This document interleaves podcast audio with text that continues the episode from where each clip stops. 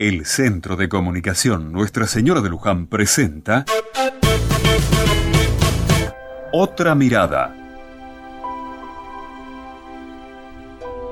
El otro día tuve una experiencia muy interesante junto a mi amigo José María. Estuvimos en un encuentro de capacitación que organizó la Sociedad de Fomento del Barrio de al lado y vinieron varios maestros para ayudar a mucha gente a reconstruir sus oficios. Después de una importante introducción en la que una maestra nos explicaba la importancia de seguir aprendiendo, nos fuimos dividiendo en grupos de acuerdo a lo que nos interesaba o a los oficios que tenía cada uno. Fue así que se armaron grupos de albañiles, costureras, electricistas, cocineras, cocineros, carpinteros y varios otros oficios más. Éramos muchos.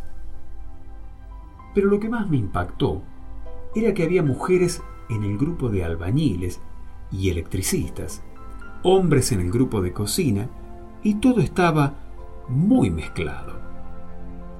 Lo bueno de todo este tiempo que nos toca vivir es que se han roto límites rígidos en los oficios, y eso ha sido un crecimiento muy importante.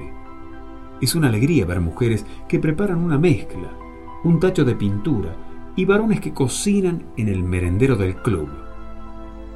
Por eso me da fastidio cuando, sin tener en cuenta estos logros, de pronto alguien dice, esto lo tienen que hacer las mujeres. O, que lo hagan los hombres. Yo no me voy a manchar las manos con la lata. Las comunidades van creciendo con estos avances y nuevos lugares de cada uno de sus miembros. ¿Y cómo es en tu comunidad?